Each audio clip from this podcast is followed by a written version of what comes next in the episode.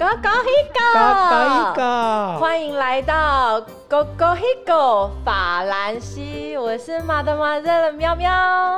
我是 Monsieur 搞搞一个。你要不要先跟大家解释一下什么是 Go Go Higo 啊？搞搞一个就是法国公鸡的叫声，它还有别的意思不是吗？法国人在叫的时候就是骄傲，所以法国人骄傲的时候，万岁啦！法国万岁，法国万岁万岁。对，所以我们这一个节目其实就是在讲到所有关于法国人呃，或以法国为核心啦，就是整个法国的一些大小事，对不对？对，为什么 Monsieur Gogo Higo 想要叫这个 Gogo Higo 呢？我在法国生活的时候，就是有一次跟法国人聊天，印象当中就是有一次讲到 g o g o h i g o 的事啦，那印象很很深刻。对这个词，我，对它的发音，好像在法文中也算是蛮蛮特别的一个单字，哦，所以就记下来。首先，这是我们的第一集开录。那我想问一下，Monsieur Gogo Higo，Monsieur 是法文的什么意思呢？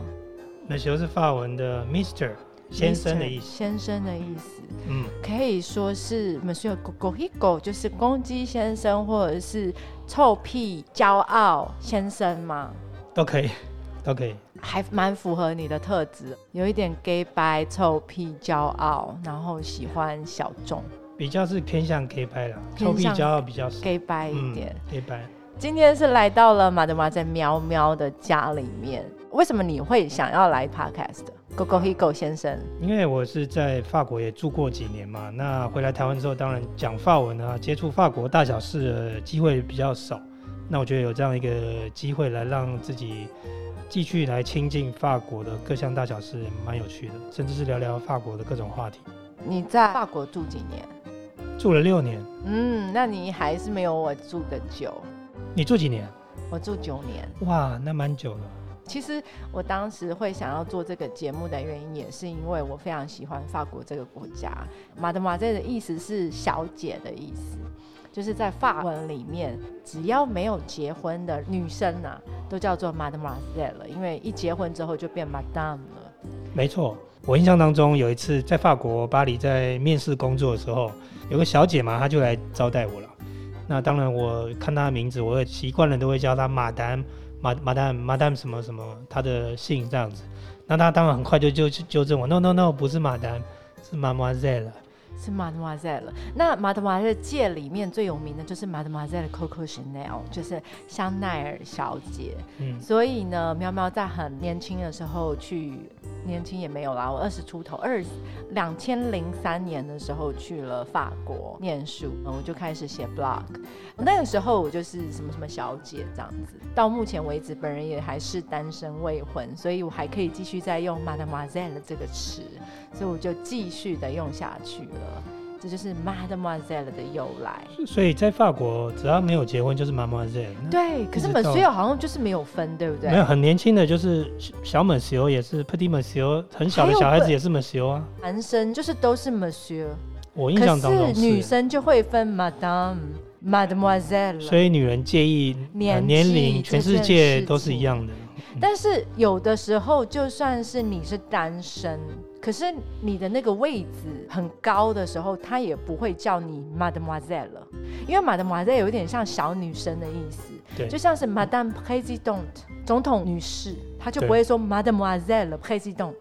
嗯，对，很难想象，很难想象很难对无法想象。嗯，Monsieur Gogo Higo，你想要透过这个频道、这个节目做些什么呢？我想这个频道也是就是做有趣的事情啊，在工作之外啊，能够做一些有趣的事，分享自己对法国观察，认识更多朋友，对法国啊、法兰西或者是法语哦都有兴趣的人，这样子像你在去法国之前，你会说法语吗？不会。那你怎么去法国的？去法国之前就在那法语联盟啊学了一百个小时的法语，哇，你还学了一百个、学了一百个小时，啊但是去法国之后发现完全听不懂。你说的法语联盟是 Alliance Française 吗？Alliance Française，它的全名叫做法国文化协会，也不是只是教法语而已，它还有推广很多法国的活动啊、美食啊、旅游啊，想要透过文化这一块，他们很骄傲的法国文化，然后让大家更认识他们吧。是的，是的。Monsieur Go He Go 在录今天这一集之前，他非常紧张，因为这是没有脚本的，对不对？没有脚本啊，不知道下一句会讲什么，就闲聊。就先，而且我们看不到彼此，因为我们把那个隔音棉把彼此都罩住了。是，其实你觉得看不到彼此，你会比较紧张一点，我觉得好像看不到也蛮蛮不错的，还蛮不错的。没有，我们两个感情非常不好，好像是不隔想看到彼此。隔空对聊的感觉。我们今天在录这集的节目以前，我们是到刚刚才把频道名字想好的。是是是，然后我们在想名字之前，我们经过了无数次的讨论。无数次吗？对我们本来是，我们其实就是想要有一种，就是在边喝酒或者是在小酒馆里面朋友闲聊的那种感觉。我们说 “go go hit go” 会是客串，对不对？所以你还 你你还不经常来，好像还不行哦，是是，要要经常来，要经常来。要经常来。那我们说 “go go hit go”，你知道我们一个月会上新几次吗？不知道哎，目前只有两次，因为我们不想要让这件事情变成是一个很沉重的事情，想要就是轻松一点。如果我们在节目中想要干扰彼此，会有不同意的时候，这时候我们的暗语是什么，？Go go he go，就是这也可以，就是不管同不同意，我们就来个 Go go he go go go he go。对，啊，就是有一点点是这样。哎，那你要不要讲一下我们说 Go go he go，你跟法国的渊源？我跟法国渊源啊，听友们只知道你在法国住了六年法国渊源，我第一次去法国是在两千年的时候，啊，真的吗？你比我早三年。但是那时候是去去旅游啦，第一次呃自助旅行，印象蛮深刻的。法国念书，算念过语言班啊，语言念一年半，除非你是语言天才，不然法语真的是要花个时间，然后好好把基础打好的，之后你的法语才会进步这样子。我们说狗狗 Higo 是一个很特别的人，你知道为什么我会想要找你来节目吗？因为我很特别，那除了这个之外呢？因为我蛮多旅行的经验可以分享。嗯哼，我还周末没什么其他事做，OK，其实都有啦。那最主要的是，有时候因为我们说 Coco Higo 跟马德曼是喵喵一样，是这一两年才回到台湾嘛。在这之前，他可能真的就是一个孤单中年大叔，他没有什么朋友。然后有的时候他心情很不佳，想要找人讲话的时候，他就会 call out 给我。嗯嗯嗯，然后有时候 call out，我就会觉得说，啊，讲这些不如就是他那么喜欢讲话，他也没有人可以讲话，那倒不如我们就来做个节目这样，对，那起。对，那起码就是说，不是这个东西只有我们两个人听到而已，它就像是一个有声记录，我觉得稍微更有意思一点啦。是是，一开始本来一个念头是这样子，而且第二个念头是，我觉得就是有的时候我们在聊天的时候啊，我觉得有的时候好像是透过剖析自己，或者是向自己告解的一种仪式。嗯，然后透过这样子的频道里面，好像在摄影机下又不在摄影机下，我也想了解，就是做一个这么小众、一个这么私密的这个小小的一个 podcast 频道，我们能够在这个摄影机下，因为我们一定是公开的嘛，也不是给我们两个自己听爽的，那我们又可以将自己揭露多少？我觉得这是一个蛮有趣的社会实验。第一次听到我这样讲吧。我觉得其实这个 podcast 因为没有摄影机嘛，这有点像是你，其实我们地球人常常会对着外太空，然后发送一些讯息啊，一个不断的讯号往外太空发的感觉，也不知道在宇宙中有什么物种，然后它会听到。我现在可能就有这种感觉。就是你，嗯你不会像是一个有一个摄影机对着你，然后你就很紧张啊，要要对谁讲，因为你现在好像是对着外太空发射啊你的讯息，那你其实是不知道谁会听到，那也蛮有趣的。就是你不用特别知道说是有有谁会，也许有人会听，也许没有，但是没关系，这好像是跟自己的对话。录的这个过程中，未来就是我们也会准备未来看有没有机会，也是可以邀请跟我们一样蛮喜欢法国或对法国特殊感情的一些朋友。让我们会有多一些的视野跟机会，曾经美好的回忆，然后用另外一个方向，就是时空去重新探讨这件事。虽然说在法国住过几年，我想每个国家都是有它很丰富的一些故事啦，啊，不管是社会上或者文化上、历史上、那音乐上、艺术上，那特别是法国也是有它很丰富的文化脉络嘛。那透过这个节目，也许就有机会，就像刚刚呃妈妈在的喵喵讲的，就是能够拓展自己对法国的视野。你先介绍一下你自己好了，你是一个什么样的人，让我们的听友可以想象，把他心目中的 Monsieur Gogo Higo 做一个小小的拼图。那时候后来念完法语就要找工作嘛，那花了几个月时间找工作，所以有蛮多在法国找工作的经验是可以分享的。那最后也蛮幸运，在法国金融业哦有找到 IT 相关的工作。那妈妈在了，喵喵为什么对法国就是是什么机缘下到法国去生活这样？嗯，我是在两千零三年的时候去法国念书，那个时候其实我一句法文都不会，可是我不是透过代办办到法国的，我是那个时候呃认识了一个朋友的妹妹。其实我跟那个朋友没有很熟，然后那个朋友的妹妹就在法国的科诺布念书。然后我就请她帮我直接办那个语言学校，所以完全没有给中介费。在台湾的法国签证也是我自己去跑的。结果我一待，我就在阿尔卑斯山下的戈尔诺伯尔小城，陆陆续续待蛮久的。中间有一年我去了巴黎念商校，还有去法国北方有一个很老的城市叫做阿哈斯。它就是在法国的北方的一个小城市，离巴黎大概 TGV 一个小时吧。嗯，那我就住过巴黎，然后也住过阿哈斯，住最久就是阿尔卑斯山下的科诺布，待了六年半。那科诺布最有名的是，他曾经办过冬季奥运会。哦，它是一个滑雪还有攀岩圣地。我出门四周。都是阿尔卑斯山的山脉，非常漂亮的一个小城镇。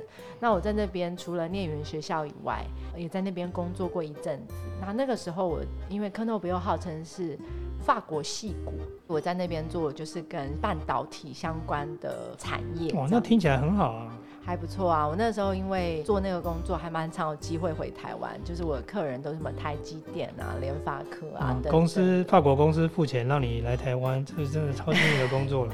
对，那时候我没有这么幸运的工作。不会啊，我觉得其实，在法国工作都还不错。未来有机会来聊聊，就是法国法国职场上生活。对，法国职场。那我跟你一样，我也是念了非常久的语言学校，因为我那时候去法国的时候，我是一句法语都不会讲，我连一百个小时都没有学满。对，你知道在法国不会讲法也是非常。痛苦，所以我就是一开始我在科诺布，科诺布的语言学校也非常有名哦，它是有曾经有那个日本皇室的公主在那边念过语言学校哦，这样子。科诺布有一间大学非常非常的有名，叫做 Université Standard，就是斯丹达尔大学。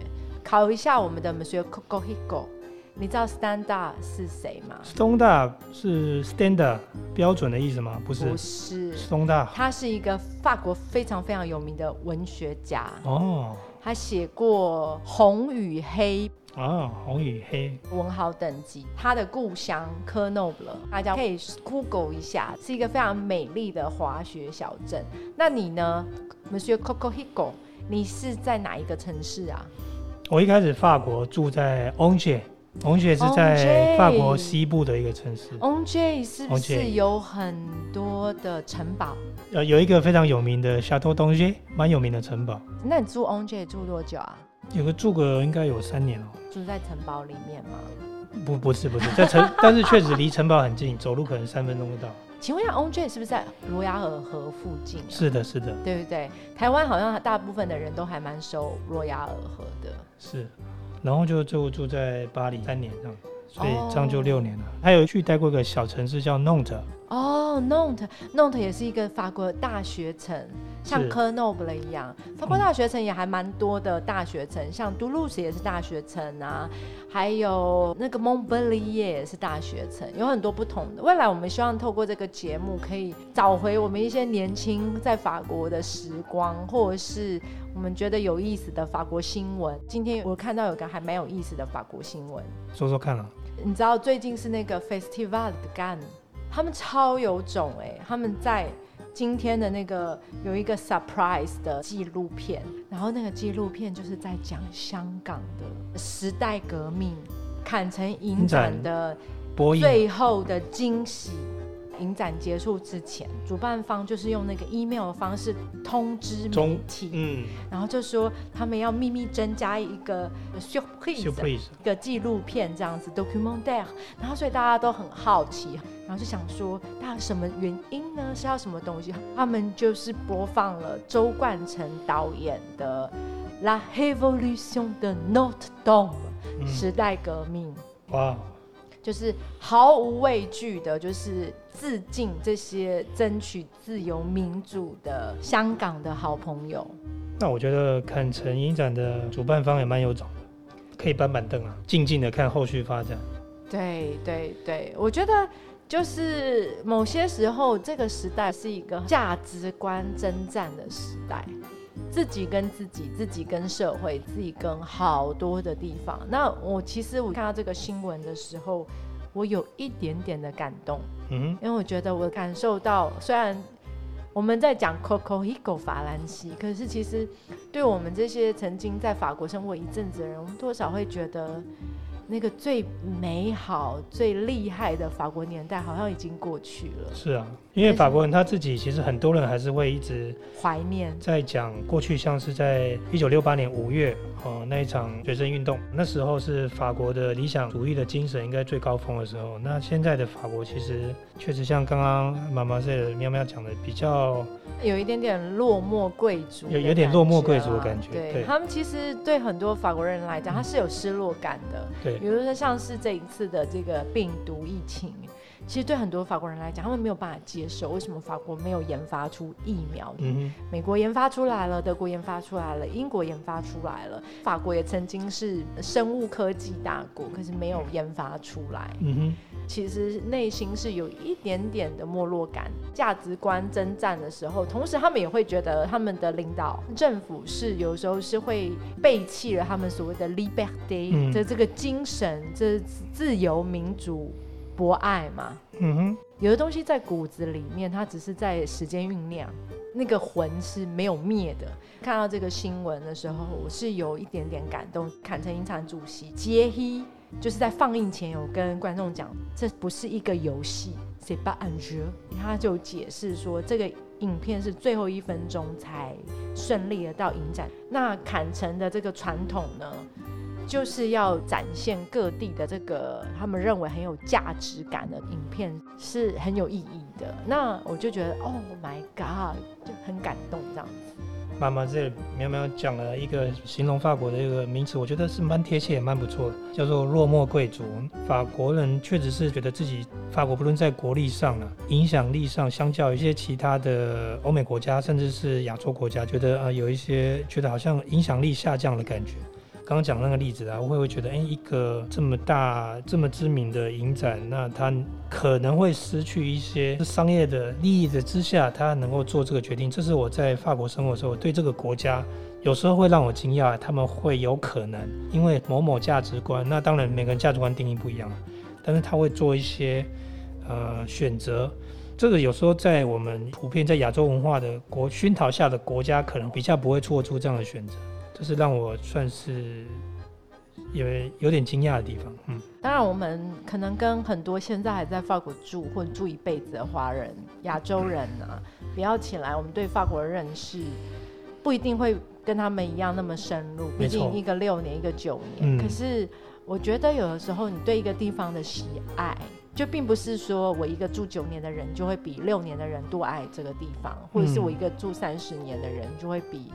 一个住一年的人多热爱，而更多的是你精神，就是你高度的价值感认同，你的内心深处会不自主的一直想要亲近，就像脐带一样。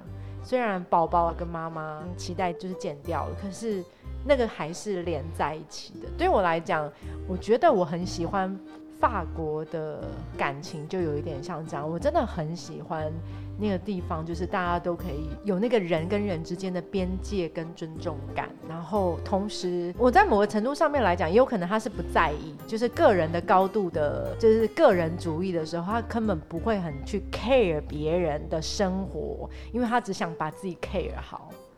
那可是每个个体如果先把自己 care 好的时候，这社会也挺好的。所以我自己很想要透过这个节目，再去跟我很喜欢的法国这个土地 g a r d e le lien 那种感觉。法国的社会当中，我也是也有时候观察到，就是你不管你有什么样的个性特质，或是你的潜力啊，你想要成为这个社会中什么样的角色，都是被鼓励的。他蛮强调每个人都有他的独特性，那你可以在你不管你要做什么发展，你有想法，是有机会在法国这块土地上，你可以成为各种各各式各样不同的人，你的选择自由的高啊，这是我的个人看法。在我们自己原生的一些亚洲文化当中，就会有多多少有一些希望是。照着别人走过的路走，那可能比较安全、比较稳定。每个人都可以选择自己要的道路。他们可以选择自己的道路的原因，第一个就是他们很小的时候，他们就培养多元的兴趣。对，真的真的。独立思辨的精神。是。同时呢，我觉得跟他们的工作文化也有关系。他们通三科哈，甚至空缺 VR 老板也很明白，就是说工作就是 le travail boulot，还有你的 la vie。对，还要一个平衡。好，我这边补充一下，通三课就是说，在法国就是每周三十五个小时的法规上规定，每个人每周的工时是三十五个小时。有提到就是说，la vie 啊，le travail，travail 就是工作嘛。那对法国人来说，生活 la vie，生活是比工作更重要的事情。那我觉得这个也是在我在法国生活学影影响一个蛮大的，就是法国人把生活看得比什么都重要，把休假看得比什么重要。那也许有些法国之外的国家的人会觉得，哎，法国人都很懒啊，什么都在放假。可其实真的是不然，多数人很认真的看待自己的工作了。当然，呃，但是工作结束之后，都是把生活看得比工作更重要。这点我是觉得蛮值得学习的。就是因为他们在工作的时候全心的投入，对，因为我也在法国工作过四年多嘛，那我同事百分之九十五以上都是法国人，剩下百分之五趴是外国人这样子，就是因为他觉得要聪明，work smart，不是一直加班。加班反而对他们来讲是不懂生活，或者是你工作不高效的一个表现。工作的时数啊，就是社会制度也好啊，人民的高度认知也好，会使人们会去发展，他有足够的时间发展他工作以外的生活。比如说，他们可能会。有一个很好的嗜好，这个嗜好是从小到大一直都很有热情的东西。那因为有这样子两个生活，就是你工作是一个工作人际圈，可是你私下里面你要找到一个出口的时候，你可能有个兴趣，或者是你有足够休息时间去培养第二个专长或兴趣。所以他们对于工作上面的那些得失心跟比例比重，它不会像我们这么这么的重，反而法国没有社畜这件事情。我自己觉得啦，相对来讲，我同意啊。我觉得法国是没有设出这个这样子的文化的，就是为公司卖命是被视为是一种光荣啊，或者这在台湾也是过去的事啊。这个国家里面有很多的价值观还有想法，跟台湾很多不一样，然后也很值得去。用不同的视角来去认识，我想这是我们做这个频道的初心。在做这个节目之前，我们想过非常多的名字，一直在推翻自己，找到了合作的伙伴来帮我们画插画，针对节目内容，还有做一些音效。可是我们今天完全就是打破，或者是把之前的东西都推翻。我觉得这个就是一个非常法国的精神。我问你，如果只有比如说五个人听呢，你会失望吗？就像刚刚讲的，就是这个 p o c k e t 就像是一个对宇宙传讯息，你也不知道谁会听到。那这个五个人，他也许不一定是在地球。那如果不是在地球，即使只要是一个人听到，那就很不得了。哦，我希望你举世的大新闻，记得这件事情。对啊，也许是在一个什么 不知道几光年以外的一个行星里，有个人听到，这个可是不得了的事情。他们说 Coco Higo 有时候就是一个无厘头，是一个很有意思的人，蛮期待的。就是跟不同的人，然后我觉得他是一个很矛盾、很敏感、很挣扎的一个人。像当代的我们，其实哪一个人不是又矛盾又挣扎，然后又对未来充满了期待的过程中也有一点不确定感，跟多多少少失落。我觉得这就是超法国人的、啊。对，今天像这样录到现在，你还是这么紧张吗？我们所以 Coco Eagle，没有啊，没有很紧张啊。这是你第一次录 Podcast 的对不对？对，就是如果讲，即使只是个广播节目啦，还是要做一些对你主题上的一些研究啦。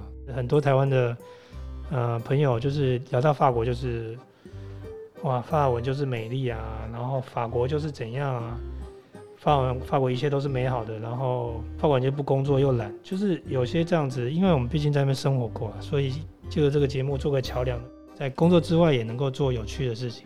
我很久很久以前有参与过一个寻找外星人计划。寻找外星人计划，他就可以想他的意思就是说，他把你电脑的运算资源，你安装一个软体去下载那个寻找外星人计划上面一个一些资料，从宇宙收集以来的各种资料，它其实是很大量的运算。寻找外星人计划就是说，世界各地有分散式运算，每个人都可以用出自己的力，你自己的电脑运算资源是多余的，当你安装在软体，它就能够。一小块一小块，你把它分析那资料，用你电脑运算资源分析之后，上传到寻找外星人计划当中。我想讲就是说，就像这个这个节目一样，哎，你不确定它会有什么影响或者效果。就像寻找外星人计划，人家也做了好像二三十年哦，任何一个计划，它其实寻找外星人到现在好像也没有什么结果啦。其实人类的很多的进步，就是从原本大家觉得很嗤之以鼻的事情，持续的做，有人发头，然后从那个发头开始去裂变，或者是去做一些意外，产生了前进的东西。那我想讲，就是像寻找外星人，也是有那么多大量的经费、时间跟人员资源投入了，没有看到结果。也许就像这个节目一样，你只是在对宇宙发送个讯息，那不知道谁会收到。或是有什么认识什么样的人，就算是它是个有趣的事吧。喵喵，Go home。对我是觉得说，有的时候除了有趣以外，就是你喜欢一个东西的时候，你可以为它做些什么。对你是一个爱的消费者还是生产者？我喜欢法兰西这个国家。如果你喜欢这个国家的话，你可以去为它做什么？在台湾，我目前的工作可能不太有机会再可以去帮台法之间去。做什么工作上商业的东西，那起码可以透过我个人的一些些小小的过往的经验、看法或对法国的了解，嗯，可以把它分享出来。我觉得这就是一个爱的生产。希望我们未来的节目里面，大家都可以在每一集里面，对于法国人、法国还有他们的历史各方面，都有一些新的认识吧。是。m a c Coco Eagle 也待过印度啦，就是 m a c Coco Eagle 待过印度，在印度旅行了半年，然后工作了半年，在新德里。然后其实 m a c Coco Eagle 对印度也是，也是其实应该理论上来说，我喜欢印度更胜于法国。但是印度，所以我常常也会接触一些印度的文化电影啊，印度人啊，只是说，毕竟我不讲 Hindi 这个语言。我现在会讲法文了，所以让我在亲近法国文化上，不管是他的音乐啊，我听我喜欢听法国六七年代的老歌，然后看法国电影，它让我比较容易接近法国人的语言，然后甚至文化里面的脉络了。有机会的话，也是可以分享一下旅行啦，旅行对对对对，因为 Monsieur Coco Eagle 也是一个。有一些很酷的旅行经验的人，那么怎么在喵喵就是比较像一般平凡的女孩子，我的旅行经验没有像她层次那么丰富，她有一些很特别的生活跟旅行经验。确实，确确实这是真的，这是真的。对，我就只是一个平凡，然后喜欢舒服旅游的人。是是，对，不像她就是追求多元丰富的体验。好了，那我们是不是要来一个 ending？那在我们还没有想之前，就这样子吧。繁星万岁！繁星万岁！Go go go go！！好，悄悄悄。